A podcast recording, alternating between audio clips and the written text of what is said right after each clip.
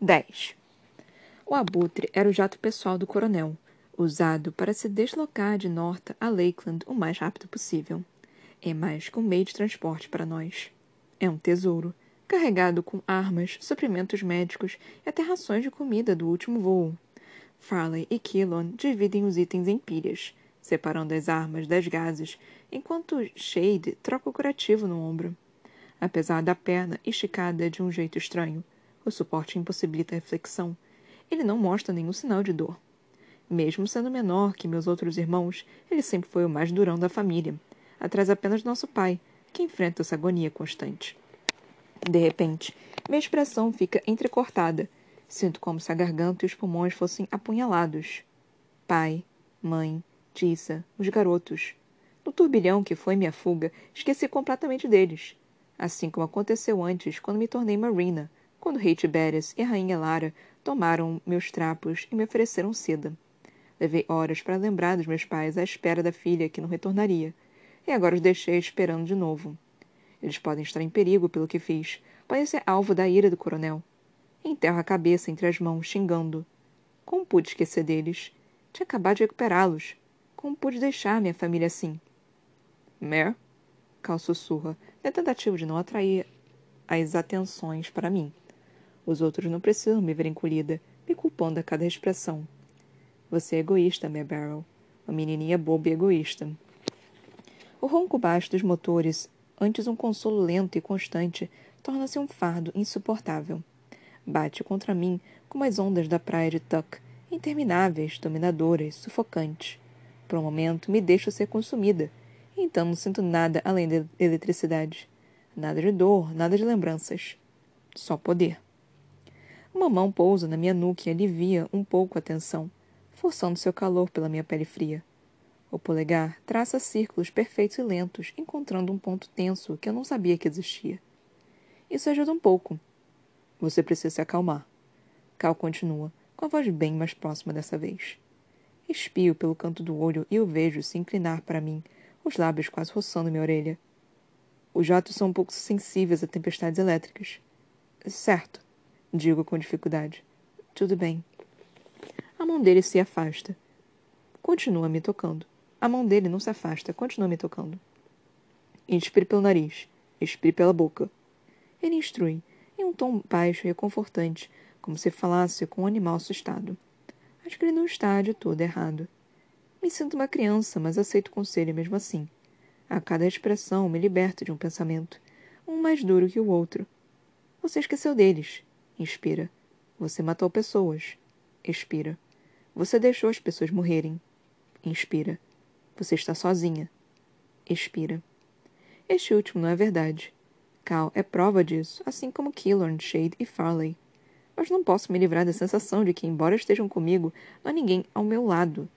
Ainda que eu tenha um exército atrás de mim, continuo só. Talvez os sanguinovos mudem isso. Em todo caso, preciso descobrir. Devagar, me endireito no assento e a mão de Cal me segue. Ele recolhe depois de muito tempo, quando tem certeza de que não preciso mais dele. Sinto um frio súbito no pescoço sem o calor dele, mas sou orgulhosa demais para admitir isso. Volto a olhar para fora, fixando nas nuvens que passam como vultos, no sol que afunda, no mar sob nós. A crista branca das ondas que quebram em uma longa cadeia de ilhas conectadas por bancos de areia, mangas ou pontes em fragalhos. Algumas vilas de pescadores e faróis pontilham o arquipélago, aparentemente inofensivos, mas cerram o punho ao vê-las.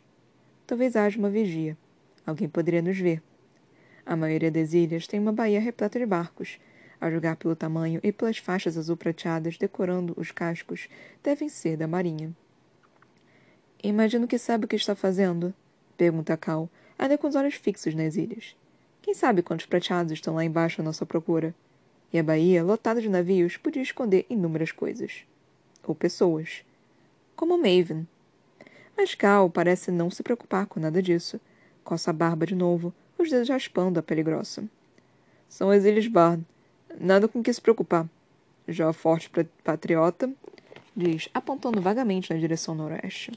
Mal consigo distinguir a costa do continente, coberta por uma neblina dourada iluminada pelo sol. Vou ficar fora do raio do sensor deles o máximo que puder. E quando não puder? Quillan aparece de repente atrás de nós, de pé, apoiado no encosto do meu assento. Seus olhos correm de um lado para o outro entre Cal e as ilhas. Acho que consegue voar mais rápido que eles? Cal está calmo e confluente. Sei que consigo. Sou forçada a esconder meu sorriso com a manga da camisa, pois sei que isso só aumentaria a raiva de Killorn. Nunca voei com Cal antes, mas já o vi em ação na moto. Se ele pilotar o jato com metade do talento que demonstrou guiando aquela máquina mortal de duas rodas, estamos em boas mãos. Mas não vou precisar. Ele continua, contente com o silêncio de Killorn. Todo jato tem um sinal para que os fortes saibam para onde estão indo. Quando entrarmos no raio do sensor, vou mandar um sinal antigo. Se tivermos sorte, ninguém vai averiguar muito. Parece arriscado. Killon resmunga, à procura de qualquer coisa para furar o plano de Cal. Mas o pescador está numa desvantagem lamentável. Funcionam. Farley intervém, sentado no chão. É assim que o coronel passa quando não consegue voar fora dos sensores. E ninguém espera que rebeldes saibam voar. Acrescento, na tentativa de aliviar um pouco a vergonha de Killorn. Então ninguém vai procurar os jatos no ar. Para minha surpresa, Cal fica nitidamente tenso. Ele se levanta num movimento rápido e deixa a cadeira girando. A resposta dos instrumentos está lenta como uma lesma. Ele resmunga, uma explicação apressada. Uma mentira mal contada, julgar pela expressão fechada e sombria em seu rosto. Cal? Chamam, mas ele não vira. Ele nem me responde e parte em silêncio para a traseira do avião. Os outros observam, franzindo a testa, ainda cautelosos em relação a ele. Só posso assistir perplexa. E agora? Deixo com seus problemas e vou até Shade, ainda estirado no chão. A perna dele parece melhor, sustentada pelo suporte, mas ele ainda precisa de muleta de metal. Afinal, levou dois tiros em Darcy e não temos um curandeiro da pele de pele para o recompor com um simples toque. Quer alguma coisa? Pergunto. Não diria não para um pouco de água. Ele responde, a contragosto. E comida. Feliz de poder fazer ao menos uma coisa por ele, pega um cantil e dois pacotes fechados de ração no estoque de Farley. Fica à espera de um escândalo por causa do racionamento de comida, mas ela mal me nota. Tomou meu assento na cabine e estava observando a janela, maravilhada com o mundo que passa sob nós. Killan fica ao lado dela, sem jamais tocar o assento vazio de Cal. Ele não está a fim de levar uma bronca do príncipe e toma cuidado para manter as mãos longe do painel de controle. Parece uma criança cercada de cacos de vidro, com vontade de tocar, mas consciente de que não pode. Quase pego um terceiro pacote de ração, já que Cal não come desde que o coronel trancafiou. Mas me detenho quando lanço um olhar na direção da traseira do jato. Cal está de pé, sozinho, fuçando um painel aberto, fazendo de conta que está consertando algo que na verdade não está quebrado. Rápido, ele sobe o zíper de um dos uniformes estocados no avião. As roupas esfarrapadas da arena e da execução estão largadas aos seus pés. Agora ele parece ser quem realmente é: um príncipe do fogo, um guerreiro de nascença. Se não fossem as paredes curvas do abutre, acreditaria estar de volta ao palácio dançando com ele, como mariposa ao redor de uma vela. Seu peito ostenta um brasão, um emblema preto e vermelho ladeado por um par de asas prateadas. Mesmo à distância reconheço os pontos escuros, torcidos à semelhança de chamas. A coroa flamejante. Pertenceu ao seu pai, seu avô, e era seu direito de berço. Mas ela lhe foi tomada da pior maneira, com o sangue do pai e a alma do irmão. Por mais que odiasse o rei, o trono e tudo o que significavam, não consigo não sentir pena de Cal. Ele perdeu tudo. Uma vida inteira, ainda que uma vida errada. Cal percebe meu olhar, ergue os olhos e fica imóvel por uns instantes. Em seguida, sua mão sobe até o brasão e traça o contorno do seu reino roubado. Com um puxão que me faz tremer, ele o arranca da blusa e o joga de lado. Atrás de sua fachada calma, seus olhos cintilam de ódio. Embora tente esconder, seu ódio sempre borbulha até a superfície, lampejando sob as fissuras das máscaras bem ajustada. Deixo-o lá mexendo no painel, consciente de que o mecanismo interno do jato tranquiliza mais que qualquer palavra que eu possa dizer. Shade se ajeita, abrindo espaço para sentar ao lado dele, e desaba sobre o assento sem muita elegância. O silêncio pesa sobre nós, como uma nuvem à medida que passamos o cantil um para o outro neste estranho jantar de família, deste abutre roubado duas vezes. Fizemos a coisa certa, não é? Cochicho, na esperança de obter uma espécie de absolvição. Embora Shade seja apenas um ano mais velho que eu, sempre confiei em seus conselhos. Para meu alívio, ele faz que sim. Era só uma questão de tempo até o coronel me jogar na cela com você. Ele não sabe lidar com gente como nós. Nós assustamos. Ele não é o único, comento, desanimada, e lembrando dos olhares desviados e dos cochichos. Mesmo no palacete do sol, onde viver rodeada por poderes incríveis continuava a ser diferente. Em Tuck, eu era garota elétrica, respeitada, reconhecida e temida. Pelo menos os outros são normais. A mamãe e o papai? Confirmo com a cabeça, estremecendo com a menção a eles.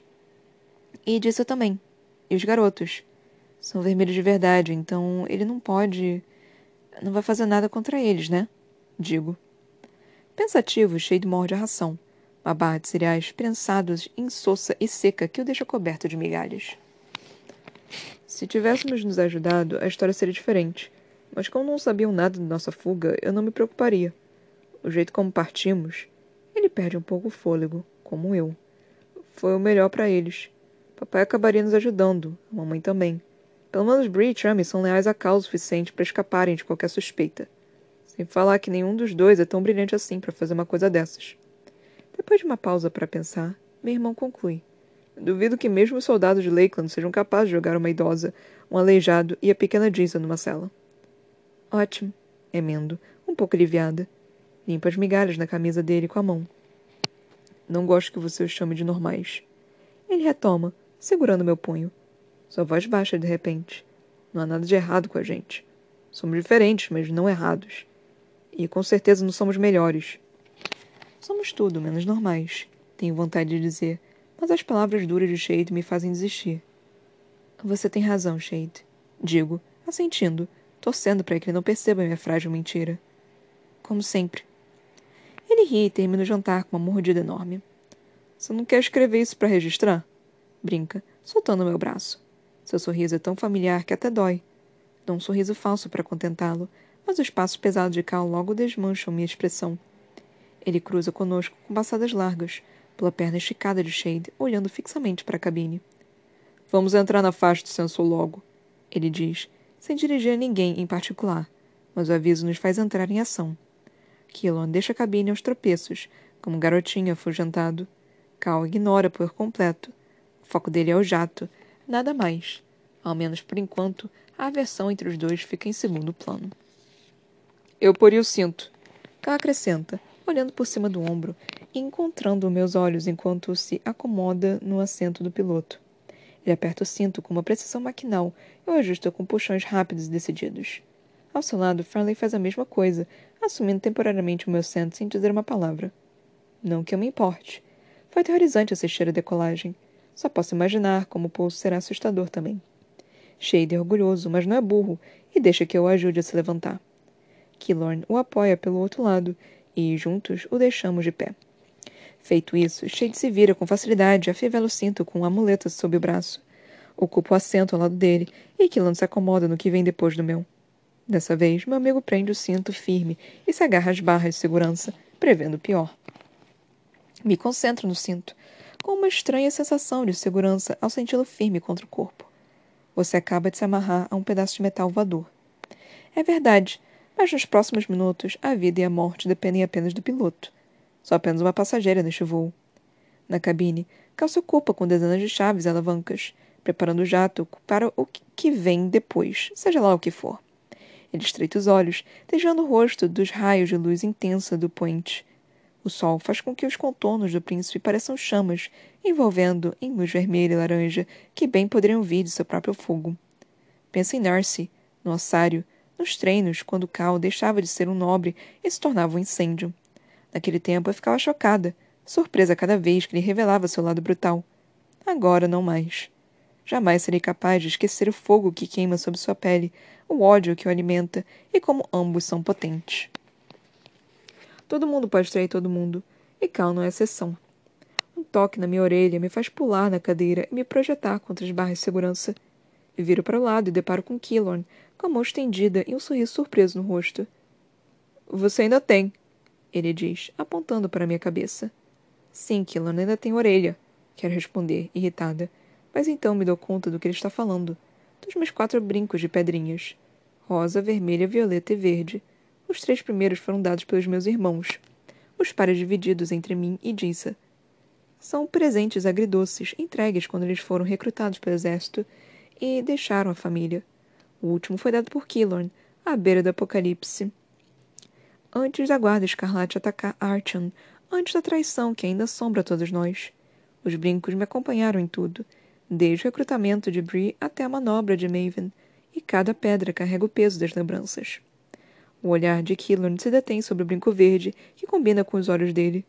Vê-lo o deixa mais calmo para as arestas acumuladas ao longo dos últimos meses. Claro, respondo. Eles vão comigo até o túmulo. Vamos falar o mínimo possível sobre túmulos, especialmente agora. Killorn murmura, encarando as barras de segurança mais uma vez. Desse ângulo, consigo ver seu rosto machucado mais de perto, um olho roxo por causa do coronel, uma bochecha roxa por minha causa. Sinto muito por isso, digo, pedindo desculpas tanto pelas palavras quanto pelo machucado. Você já fez coisa pior comigo. Killan ri. Ele não está mentindo. O chado duro e rouco do rádio destrói o momento de paz. Olho na direção de Cal, que se inclina para frente, a mão no manche, outra no bocal do rádio. Controle do Forte Patriota, aqui é AB18-72. Origem Delphi, destino Forte Lancaster. A voz calma e monótona ecoa pelo jato. Nada sou estranho ou minimamente interessante. Esperamos que o forte patriota concorde. Cal repete o sinal mais duas vezes, chegando até a parecer entediado ao finalizar. Mas seu corpo mostra que está uma pilha de nervos. Ele mastiga o próprio lábio enquanto espera a resposta. Os segundos parecem horas enquanto permanecemos à escuta, sem ouvir nada além do chiado do rádio. Do meu lado, Killorn aperta o cinto de novo, se preparando para pior. Em silêncio, faço o mesmo. Quando o rádio estala num prenúncio de resposta, minhas unhas cravam na beirada do assento. Posso ter fé na pilotagem de Cal, mas isso não quer dizer que quero vê-la testada numa corrida contra uma esquadrilha de ataque. Recebido AB-18-72. Uma voz severa e imponente responde por fim. Próximo sinal no controle de Concorda. Recebido? Cal solta a expressão devagar, sem conseguir evitar um sorriso. Recebido, patriota.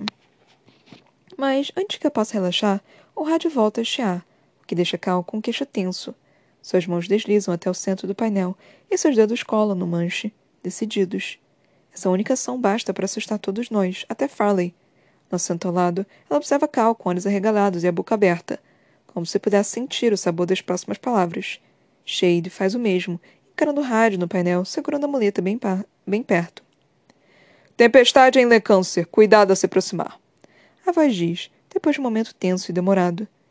Ela soa entediada, burocrática, completamente desinteressada. Recebido? Desta vez, Cal baixa a cabeça, os olhos semicerrados de alívio. Mal consigo evitar fazer o mesmo. Recebido. Ele repete no rádio. O chiado estático cessa com um clique satisfatório. É isso. Estamos acima de qualquer suspeita. Ninguém fala até que Cal nos olha por cima do ombro, abrindo um sorriso de orelha a orelha. Nem suamos, diz, antes de secar com cuidado a fina camada brilhante na testa. Não consigo deixar de gargalhar com a cena. Um príncipe de fogo suando. Cal parece não se importar. Na verdade, sorri ainda mais antes de reassumir os controles. Até Farley se dá ao luxo de esboçar um sorriso, e Killan balança a cabeça enquanto desenlaça os dedos nos meus. Parabéns, Alteza, Shade diz, Embora Killorn use o título como uma ofensa, a palavra soa absolutamente respeitosa nos lábios do meu irmão.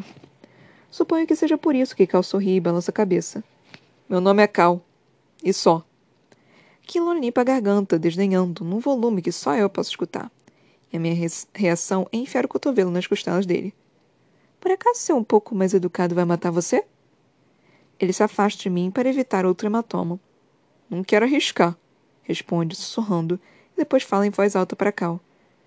Presumo que não vamos avisar nada para avisar nada para Concorda, Alteza. Desta vez, meto o calcanhar no pé dele, arranhando um gemido satisfatório. Vinte minutos depois, o sol já se pôs e passamos Harbor Bay e as favelas de Cidade Nova, baixando a altitude a cada segundo. Farley mal consegue permanecer sentada, espichando o pescoço para ver o máximo que pode. Sua árvore sob nós fechando-se para formar as florestas que ocupam a maior parte norte.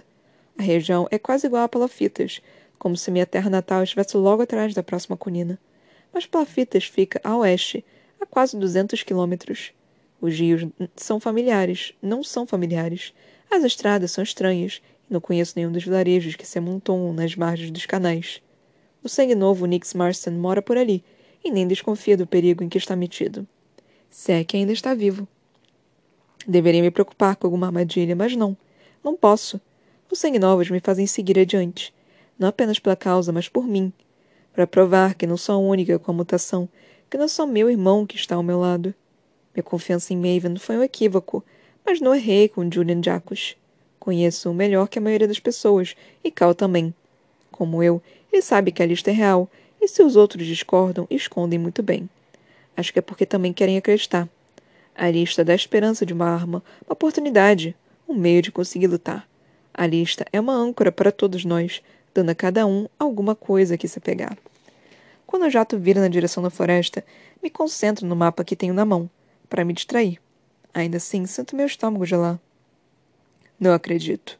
Cal balbucia, olhando além da janela, encarando o que suponho serem as ruínas que se tornaram pista de pouso. Ele muda a posição de uma chave e o assoalho vibra sob meus pés, em sincronia com o zumbido marcante que ocorre pela fuselagem do jato. Prepare-se para a aterrissagem. E o que isso quer dizer exatamente?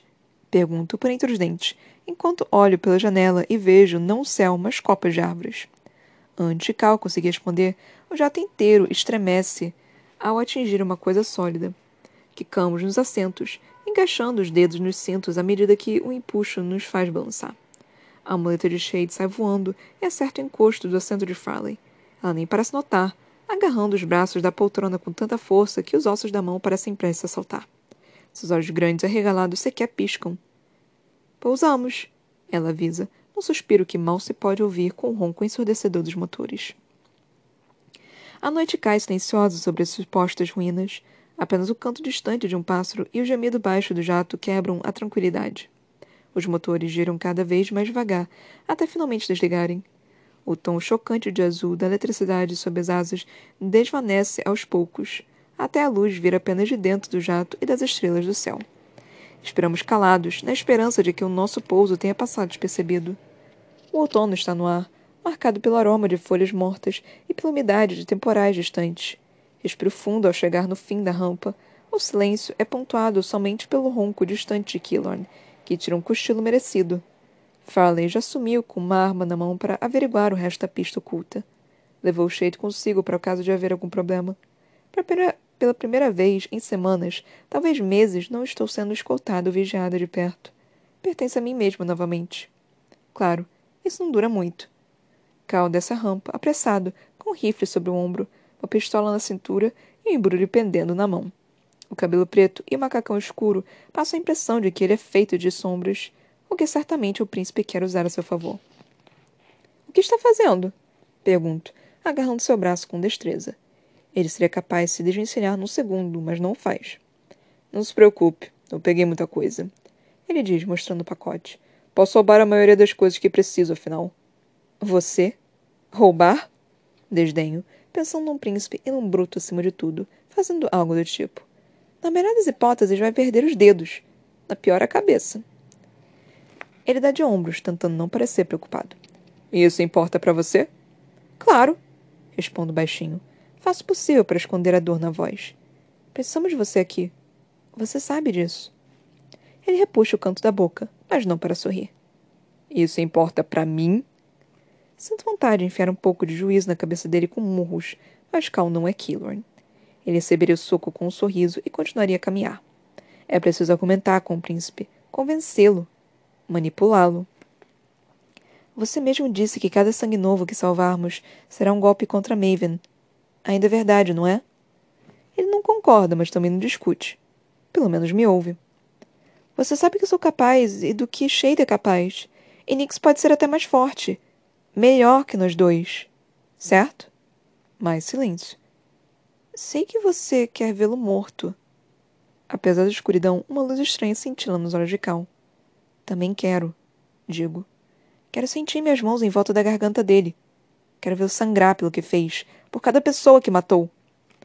A sensação de dizer essas coisas em voz alta é boa. De confessar o que mais me assusta, a única pessoa capaz de compreender. Quero feri-lo da pior maneira possível. Quero fazer os ossos dele cantarem com meus raios, até ele ser incapaz de gritar. Quero destruir o monstro que Maven é agora. Mas quando penso em matá-lo, parte mim lembra do garoto que acreditei que ele fosse. Não paro de dizer a mim mesma que aquilo não era real. O Maven que conheci e de quem gostei era uma fantasia feita sob medida para mim. Elara moldou o filho para transformá-lo numa pessoa que eu amasse e fez um excelente trabalho. Em certo sentido, essa pessoa que jamais existiu me assombra e é pior que os outros fantasmas que me perseguem. Ele está além do nosso alcance, digo, tanto para o bem de Cal como para o meu. Se formos atrás dele agora, ele vai enterrar nós dois. Você sabe disso. Cal já foi general e ainda é um grande guerreiro. Ele entende de batalhas. E, apesar do ódio, apesar de cada fibra do seu corpo clamar por vingança, sabe que é incapaz de vencer essa batalha. Por enquanto. Não faço parte da sua revolução. Ele balbucia, voz quase se perdendo na noite. Não sou da Guarda Escarlate. Não sou parte disso. Quase espero que ele bata o pé de irritação. Então o que você é, Cal?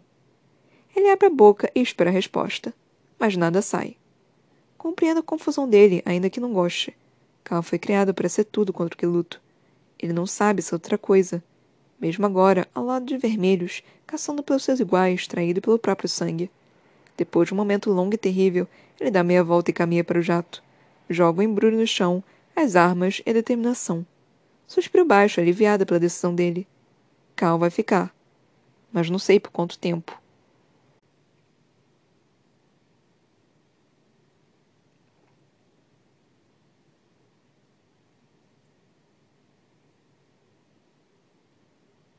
Lemos mais um capítulozinho, o capítulo 10, que de novo foi uma puta enrolação, mas enfim, paramos na página 160 e na página 161 começa o capítulo 11. Mano, eu não sei como que essa mulher consegue escrever tanto e escrever nada ao mesmo tempo. Eu sei que eu tô falando isso, tipo, em basicamente todo livro. E todo livro, todo capítulo. Mas não é possível, gente. Não é possível! Mas enfim. É... Nesse capítulo foi bem interessante, porque no último episódio eu reclamei, tipo, a Mary nem, nem se questionou sobre a família, né? E aí nesse capítulo ela começa a se questionar. Só fiquei, ah, ok, então. Assim, é, foi só me questionar que aí ela foi e fez. Eu adoro quando o autor faz isso. Eu adoro quando eu fico tipo, hum, tem uma tem um furo aqui, né? Aí ela, o autor olha pra minha cara e fala, ah, tem? É? Então toma aqui, filha da puta. Eu adoro quando o autor faz isso. Eu adoro quando, tipo, eu, eu falo assim, hum, tem alguma coisa errada aqui. E ela vai e a, a, ajeita, né, esse erro que eu vi. Eu fiquei tipo, ah, então isso fazia parte do seu gran plano, né, sua, sua danadinha, né, sua danadinha. Adoro quando eles fazem isso. Porque eu fico com cara de palhaça. Isso é bom, sabe? Tipo, porque assim, eu fico criticando, né, o tempo todo, aí uma, eu, eu preciso criticar, né? Porque o meu trabalho aqui, eu tô aqui para criticar, tô aqui para não criticar exatamente, né? Mas, mas falar sobre, né? Eu aponto os, os erros, aponto as coisas boas e aponto as coisas uh, ruins, né? E aí, quando eu vejo um errinho, eu vou lá e falo, tipo, então, né? Esse daqui não tá muito certo, não. E eu faço isso com todo amor no coração. Eu juro que eu faço isso com todo amor no coração. Mas é, é feito, né?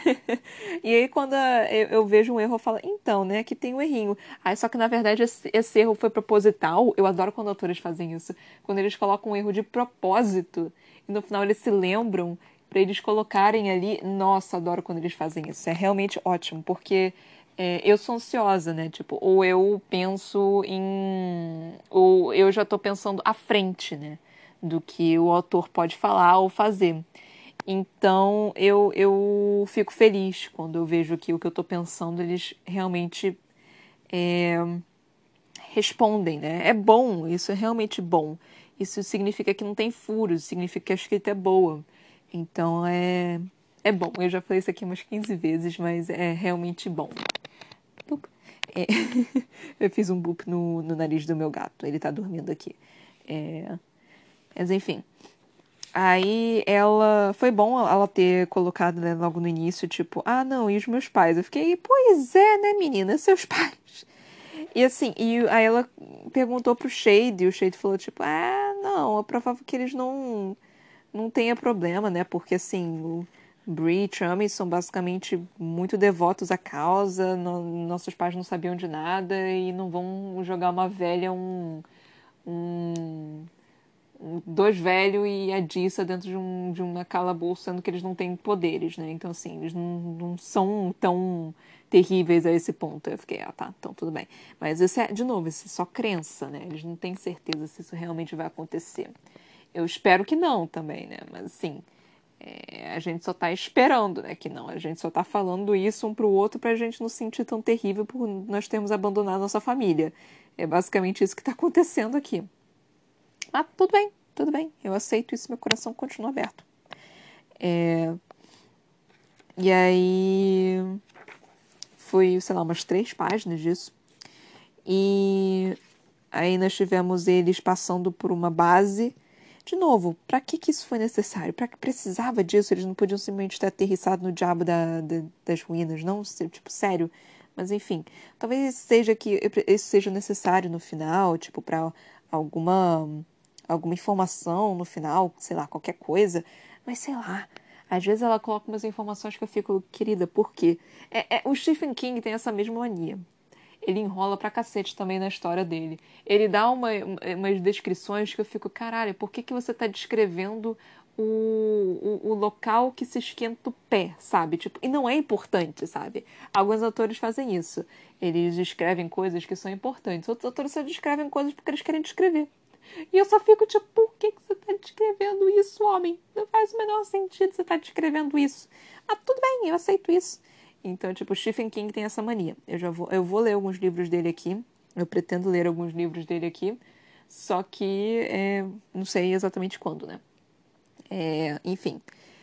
Aí nós tivemos essa parte deles saindo de lá, e aí falando patriota. E aí tivemos um pequeno momento do Cal reconfortando a o que foi tipo. Que eu fiquei meio que. Por quê? Por que que isso está acontecendo? Tipo, Cal não deveria estar sendo tão gentil com a Mare, mas ao mesmo tempo ele está sendo extremamente gentil com a Mare. E eu não sei exatamente, tipo, he's smitten, ele está completamente apaixonado pela garota, né? Então, mesmo ele estando machucado por ela, ele está bem apaixonadinho pela Mare. A Mare não tá tanto pelo Cal, mas o Cal tá, tá, tá bem apaixonado. E é bom ver esse, esses momentos deles dois juntos, que assim mostra um pouquinho mais desse amor aflorar, né? Do que é o que mostrou antes. Antes tinha um interesse não, não tinha esse amor, né? Antes tinha um interesse assim de tipo, hum, olá, quero ficar com você. Mas agora não. Só que, tipo, agora que o romance tá começando a aflorar, né? Tá começando a ficar tipo, uh, um negócio meio que Jane Austen, um negócio meio que assim, né? Então, sei lá, né? Pode ser que. É esteja uma coisinha dessas. Então é bom isso, né? Tipo, dele de, dele tá aflorando dessa forma. É, é realmente bom tá, tá desse jeito. Mas, enfim. E além disso também, nós tivemos mais o quê? Nós tivemos o Cal tentando fugir. Quer dizer, fugir não, né? Ir embora. Ele tava tipo, tá, eu não, não quero estar tá aqui, isso não é só causa. E esse finalzinho, eu fiquei tipo Cara, foi muito engraçado para mim, porque assim, é um Cal que está atormentado pelo dever de fazer a coisa certa, sendo que não é a causa dele e ele meio que não sabe o que fazer. E eu só fiquei tipo. é o Cal de, de, de trono de vidro de novo, mano. Porque, caralho, não sei se vocês conseguiram perceber isso, porque ele é exatamente isso, é o soldadinho, é exatamente isso, é o soldadinho, gente. E o soldadinho tá tendo problema em, em, em saber que rumo que ele tá querendo tomar. É isso, gente. E eu tô tipo, ai Deus, vai demorar pra ele, pra ele tomar seu rumo e ver que, qual que é o rumo normal. Tipo o Cal de Trono de Vidro também, que ele demorou para aceitar que ele tá sendo manipulado por um rei ruim, que não sei o quê. Então vai demorar. O que eu não gostei foi da, da Mare falando, tipo, não, pra eu convencê-la, eu vou ter que manipulá-lo. Ô, oh, minha filha, você ainda tá querendo manipular o pobre do garoto, você não vê a merda que deu isso, nisso, não, quando você tentou fazer isso lá no palacete, que aí o, o Maven falou para você para manipular o pobre do irmão dele, mas aí você não viu a merda que deu, você ainda tá tentando fazer isso, querida? É, é sério que esse ainda é seu plano? Tipo, É, Cal tá perdido, meu amor. É só você tentar explicar para ele algumas coisas que ele consegue te entender. Não é pra você fazer isso que você tá fazendo, não, meu anjo. Porque assim, tá. Tá complexa a situação, né? Tipo, pro, pro pobre do nosso querido Cal. O Cal tá. não tá lá essas coisas, né? O Cal tá, tipo, tadinho, tá, tá perdido, pobre do coitado. Ele tá. Ele tá. Ele tá perdido? Não tem, não tem outra coisa pra, pra, pra poder falar. Ele tá literalmente perdido. Porque assim, não tem, ele não tem um reino. Ele, quer dizer, ele tem um reino, mas ele foi tirado desse negócio. Ele foi roubado, né? Não foi nem tirado, coitado. Ele foi roubado do trono. Aí ele tá super confuso quanto a tudo dele, né? Tipo de ah, quem eu sou, quem eu devo ser, o que, que eu devo fazer para. A única coisa que ele sabe é que ele quer matar o Maven. Coitado do Maven. Ninguém tá pensando na Elara, né? Tá todo mundo pensando no diabo do Maven. Ninguém viu que foi a Elara que fez aquela merda toda, né? Ela só tá pensando no diabo do Maven que. que eu, eu tô culpando a Elara sim. Porque eu, eu ainda gosto do Maven. Eu, eu, eu vou parar de gostar dele só quando ele aparecer de novo e ele me fazer sofrer. E aí eu vou falar, tipo, né, não tem mais como, porque é, é, não é mais.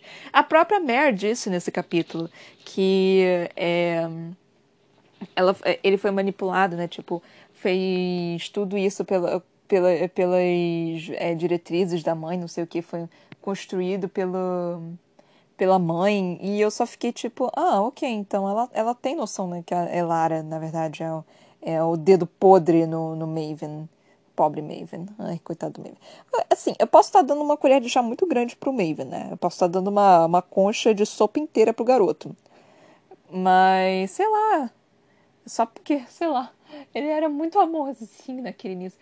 Por que não? Ele, porque, tipo, ele ainda tentou, né, ir pra Mary e falar, tipo, não, fica comigo, não sei o que. Ele tentou e, tipo, ainda tem mágoa nos olhos dele. Aí eu fiquei, tipo, ai, ele não é tão ruim quanto ele aparenta ser. Ele só é um garoto que foi criado por pessoas ruins. Por, por, por sei lá, por uma mulher, uma, uma, mãe louca, que é, que é basicamente ela não tinha atenção do pai, então ele foi pra mãe. Então foi criado por uma mãe louca. É isso. E aí é... deu nisso, né, gente? Coitado do Maven. Então eu ainda dou essa concha inteira, essa panela de sopa toda pro, pro Maven até eu encontrá-lo de novo e ver se é realmente ele ou se é a mãe. Elara eu quero ver morrer. Elara, Elara é a Maeve. Não, mentira. Maeve foi muito pior do que Elara. Mas Elara é uma bela de uma filha da puta. Elara é uma tremenda de uma arrombada do caralho. Elara é um presidente Snow. Elara é um presidente Snow. É manipulador, é, é inteligente, é perspicaz. Ela, ela é. Elara é um presidente Snow. Então, assim, Presente Snow, para quem não sabe, é dos Jogos Vorazes, tá, gente? Então, é, isso aconteceu. Ainda não encontramos o Nix e, tipo, vai passar o livro inteiro e a gente só vai ter encontrado um sangue novo. Maravilha. E ainda não sei o que, que eles vão fazer com esse diabo desse sangue novo. Ótimo. Eu não sei nem como é que vai, eles vão continuar. Será que é, é, eles vão continuar voando por aí? Aí, tipo, o abutre vai ser a base deles, porque eu não sei quão grande exatamente é o abutre. Parece ser grandinho, mas não tão grande assim. É, será que é, as ruínas agora são a base deles? Como, como, como que vai acontecer isso? Sério. E como que ela consegue escrever tanto e não escrever nada ao mesmo tempo? Eu ainda estou no primeiro terço desse diabo desse livro, se bem que eu acho que eu estou entrando no meio, tô, é no, no segundo terço desse livro. Acho que eu já tô entrando no segundo terço já. É, é. Acho que eu tô tipo no iníciozinho do, do segundo terço. Enfim, nós damos um terço do livro já. E nada aconteceu. Quer dizer, algumas coisas aconteceram, né? Tipo, a Mare se encontrou com a família, ela foi colocada. Mas é que, de novo, aconteceu tão rápido que nem é, realmente pode ser colocado como algo que realmente aconteceu. Tipo, ela se encontrou com a família, ela, o Cal foi preso, ela foi presa. Isso foi o único acontecimento interessante assim desse desse livro, tipo a Mare e o Cal serem presos e o coronel indo e conversando com eles e tipo é, como se diz, ameaçando eles. Essa foi a parte mais interessante do livro até agora. De resto, eu nem lembro o que aconteceu. Eu nem sei o que, que aconteceu. Eu, eu realmente, tipo, deletei da minha mente Até porque não teve nada que aconteceu. Tipo, eles fugiram.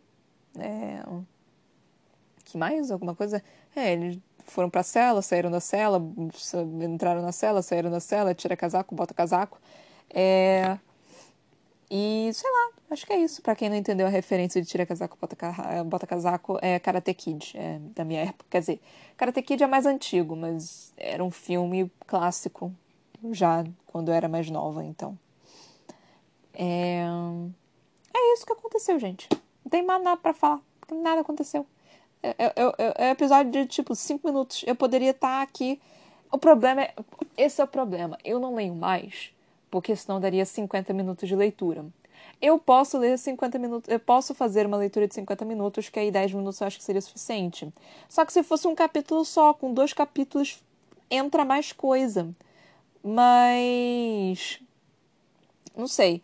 Eu vou ver como é que fica de novo. Porque toda vez que eu resolvo ler dois capítulos, geralmente vai até os 50 minutos, e aí eu só tenho 10 minutos para poder falar, acontece mais coisa. e eu tenho pouco tempo para falar. E isso é meio ruim, sabe? Mas eu vou ver, talvez eu consiga é, ter mais um capítulo, alguma coisa assim. É, que, é de novo. Ai, Victoria Verde, o que, que você está fazendo comigo? Mas eu vou ver se eu consigo, tipo, talvez até com 50 minutos, tenha menos coisa para falar, porque é como esse livro está indo bem devagar, é provável que com dois capítulos eu consiga falar um pouquinho mais, mas ao mesmo tempo ser o tempo suficiente, não sei, fiquei presa aqui tentando descobrir uma palavra. Ah, talvez seja tempo suficiente, mas enfim, a gente vai descobrir eventualmente. Eu vou ver como é que eu faço como é que eu divido. Vou ver se eu consigo dividir melhor essa, esse, esse esquemograma. Eu sei que o próximo capítulo é grande. Eu não tenho como colocar outro capítulo, não. Então, mas acho que depois eu, eu consigo. Mas os próximos capítulos são. Alguns são grandes, então assim. Enfim, eu vou ver o que, que eu faço. Eu vou ver como é que fica. É, não, não tenho muito o que fazer. É, é realmente porque assim. Será que o terceiro livro é melhor? Já estou contemplando o terceiro livro. Tipo, será que ele é mais rápido o terceiro livro? Espero que sim. Porque assim, se for tão lento quanto esse, vai ser difícil. Vai ser realmente difícil. E eu espero, real, que os capítulos sejam maiores, tipo, pelo menos 9 a 10 páginas, porque aí fica um tempinho batuta. Ou eles ficam menores, tipo 7, 6 páginas, porque assim. É, fica complicado, fica realmente complicado se você não tivesse esse essa, não é balança, né? Não é apoio. Qual o nome que se chama, gente? É equilíbrio, esse equilíbrio. É porque equilíbrio é tudo na vida, né? Nós precisamos de equilíbrio para conseguir fazer tudo nesta vida. Você não pode fazer um doce que é muito doce, senão um doce fica doce demais, aí você não consegue comer ele direito. Você não pode fazer uma comida que é muito salgada, porque senão não fica gostosa, você não consegue comer. Então, mais ou menos assim, sim, eu fiz referência só de comida, basicamente, mas enfim, você não pode fazer um, um prédio torto, porque senão ele vai pender de um lado, vai cair, vai tombar, vai matar todo mundo. Então, é isso. É, é isso que eu tenho para falar, gente. Tipo, não é minha culpa. Mas é o, é o que dá, é o que dá para falar. Então, os episódios são um cadinho menores por causa disso. Eu não deveria me culpar tanto com isso, né? Mas eu fico meio que. Eu fico, eu fico me sentindo doída, porque eu quero poder falar mais, mas não tem coisa suficiente para poder falar. E eu não sei também o que, que vocês acham, não sei se vocês preferem ouvir, não sei se vocês preferem que eu fale. Então, tipo, eu sempre tento equilibrar. Então, como tudo nessa vida tem que ser equilibrado. Então, tipo, Provavelmente eu devo fazer mais um outro episódio que dê até os 50 minutos, 51 minutos. Eu espero que 55 minutos é o meu limite. acho que eu não consigo falar nada de 5 minutos, mas enfim. É, é isso, gente. Muito obrigada por ter me ouvido até aqui. Espero que vocês tenham curtido. Até a próxima. Beijinhos e tchau, tchau.